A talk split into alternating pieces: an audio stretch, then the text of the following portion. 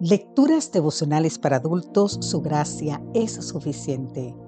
Cortesía del Departamento de Comunicaciones de la Iglesia Dentista del Séptimo Día Gascue en Santo Domingo, capital de la República Dominicana. En la voz de Sarat Arias. Hoy, 14 de diciembre, World Jump Day.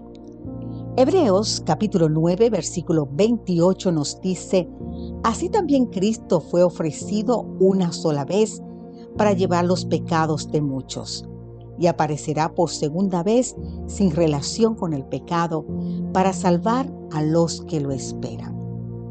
¿Sabías que el versículo de hoy es el único pasaje en la Biblia que contiene las dos venidas de Jesús?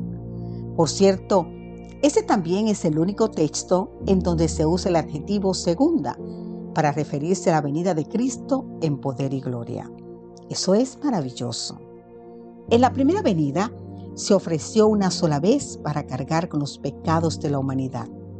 Después, Él volverá otra vez al mundo, pero no para morir por nuestros pecados, sino para salvar a todos los que esperamos su venida. Te invito a leer más en el libro de Hebreos capítulo 9. En la segunda venida, Él volverá otra vez al mundo, pero no para morir por nuestros pecados, sino para salvar a todos los que esperamos su venida. El ofrecimiento voluntario de Cristo en el Calvario y su entrada en el cielo fueron actos únicos.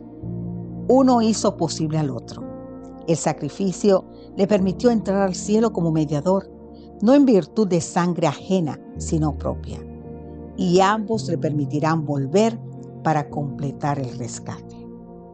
El 20 de julio del 2006 fue la fecha en que algunos pensaron que la vida sobre nuestro planeta podría sufrir un gran cambio.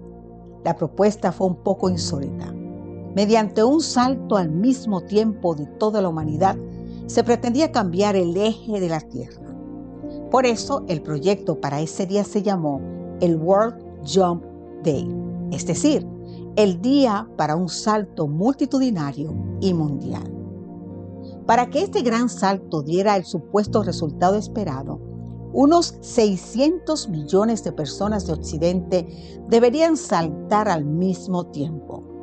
Así, y con este gran salto, los organizadores pretendían frenar el calentamiento global y mejorar el clima de todo el planeta.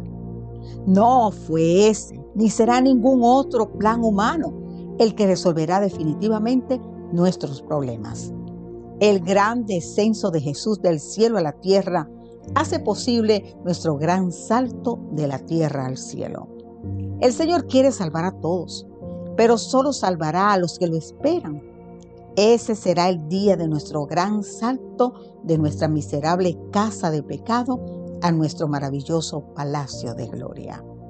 Querido amigo, querida amiga, entrenemos diaria y fielmente para el gran día y definitivo salto.